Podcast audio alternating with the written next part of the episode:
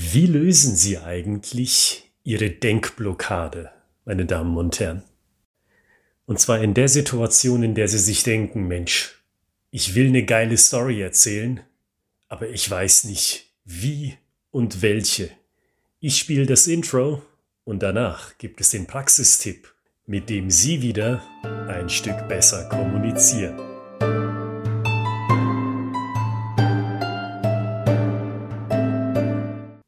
Ich grüße Sie, meine Damen und Herren, hier bei des Hofnarren der Streich, also dem Storytelling Podcast, wenn es um Ihre Unternehmenskommunikation geht. Mein Name ist Oliver Gritzmann und der Praxistipp, zugleich die Lösung für das heute aufgemachte Fass, das heute aufgemachte Problem lautet, etablieren Sie für sich Ihre eigene private Storytelling-Routine, in der Sie unzensiert alles zu Papier bringen, was Ihnen einfällt.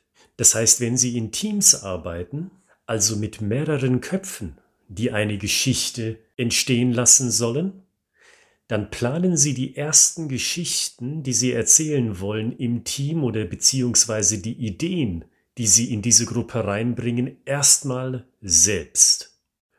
Oder wenn Sie Einzelkämpferin sind oder Einzelkämpfer und ohnehin privat sind, dann gilt die Betonung dem zweiten Teil meines Praxistipps, dem Unzensierten. Alleine sind Sie ja schon, jetzt zählt es, dass Sie wirklich frei von Ihrem Zwang das zu Papier bringen, was Sie denn im Kopf herumgeistern haben zu diesem Thema. Und ich bin felsenfest davon überzeugt, weil ich das regelmäßig sehe in Seminaren, Einzelgesprächen oder sonstigen ähnlichen Situationen, die Menschen, mit denen ich zu tun habe, die sind gehemmt. Die sind in der Regel das kreative Arbeiten nicht gewohnt. Das sind eher Fachspezialisten, trainiert auf Zahlen, Daten und Fakten.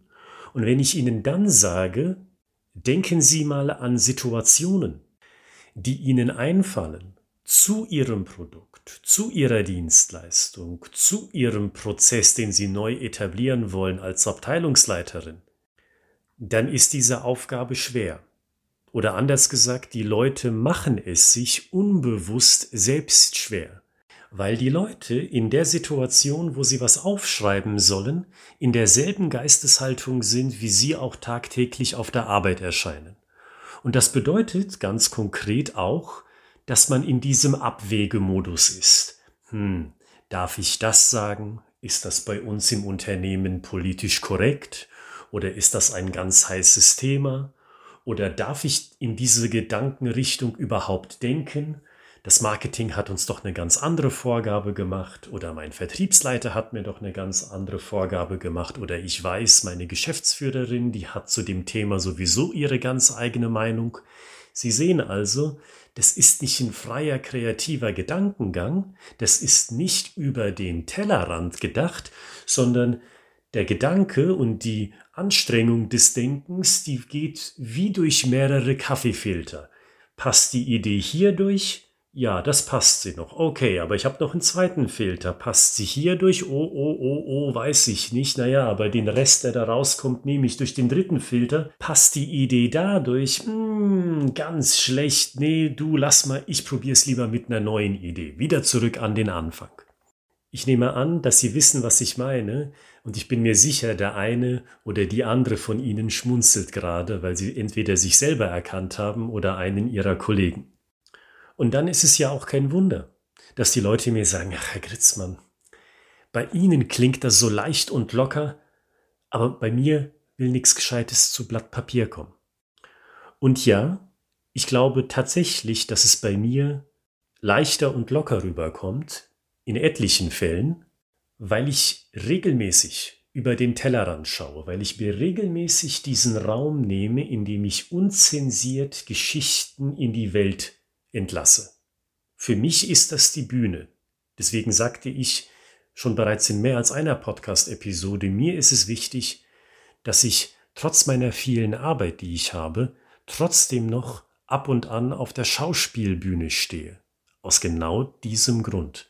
Da habe ich jedes Mal die Gelegenheit, komplett frei von jedweder Restriktion meine Gedanken kreativ zu zeugen.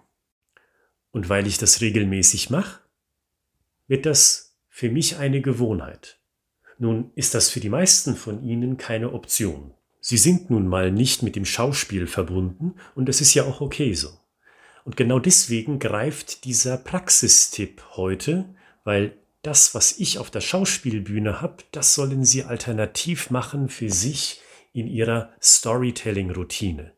Machen Sie es privat, in einem ersten Schritt, nur für sich und losgelöst von jeder Einschränkung, unabhängig davon, was Ihr Chef sagt, was Ihre Marketingleiterin sagt, ob das mit dem Unternehmensleitbild in Verbindung gebracht werden kann. Schreiben Sie einfach darauf los. Zwängen Sie sich nicht ein, greifen Sie es zu Stift und Papier oder hauen Sie es in die Tastatur rein von Ihrem Laptop oder Tablet und schreiben Sie ganze Sätze, unzusammenhängende Sätze, nicht komplette Sätze, also nur Stichwörter, einzelne Bilder, die Sie im Kopf haben, ob die nun schon zusammenpassen oder nicht zusammenpassen, Situationen, die Sie witzig finden, aber vielleicht zugleich ein wenig peinlich sind für Sie oder für einen der Personen, die in dieser Situation mit dabei waren. Situationen, die aus einem Management-Meeting stammen, auf oberster Führungsebene, wo Sie vielleicht mit dabei gewesen sind und Ihre Kollegen. Schreiben Sie das auf, auch wenn es vertraulich ist, denn hier kommt der Knackpunkt. Das lesen ausschließlich Sie.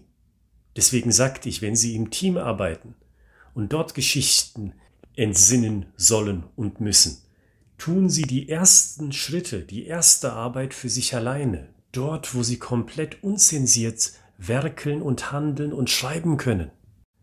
Das ist Ihre Routine, das ist Ihr Prozess, der Ort, wo Sie wirklich kreativ sein können. Ohne Hinderung. Und wenn Sie das niedergeschrieben haben, dann bin ich mir sicher, wenn Sie das auch nur zwei oder dreimal gemacht haben, diesen Prozess, diese Übung, da werden Sie was merken. Ich kann die Beispiele doch verwenden weil was im ersten Augenblick so gewirkt hat, als könnte ich das nicht erzählen, weil es zu peinlich ist, zu direkt, zu vertraulich oder sonst weiß was, das stellt sich im Nachhinein sehr häufig als etwas raus, wenn man es vielleicht nur ein bisschen anders sprachlich verpackt und verkauft. Das ist eine tolle Geschichte. Die hat etwas Reizvolles, weil es ungewohnt ist, aber total authentisch ist. Das ist etwas, wo jeder Mensch sagt, du, das ist den Leuten wirklich passiert, das ist ein wirkliches Kundenbeispiel. Diese Idee liegt der Firma wirklich am Herzen, weil das eine ganz ungewohnte, aber auch zugleich sehr realistische Situation ist. Das will ich hören. Als Gesprächspartner. Sei ich nun Kunde, sei ich nun Angestellter oder sei ich nun Managementkollege. Ich bin sicher, Sie werden auch zu diesem Schluss kommen. Also schließen Sie sich ein in Ihrem dunklen Kämmerlein und beginnen Sie zu schreiben. Aber vergessen Sie das Licht nicht anzumachen, denn im Dunkeln schreibt es sich bekanntlich schlecht. Guten Erfolg dafür. Mein Name ist Oliver Gritzmann und alle Infos, um mich näher kennenzulernen und die Arbeit, für die ich und meine Kollegin stehen, diese Infos, die finden Sie in der Beschreibung dieser Podcast-Episode und bis zum nächsten Mal wünsche ich Ihnen gute Kreativität und bleiben Sie gesund.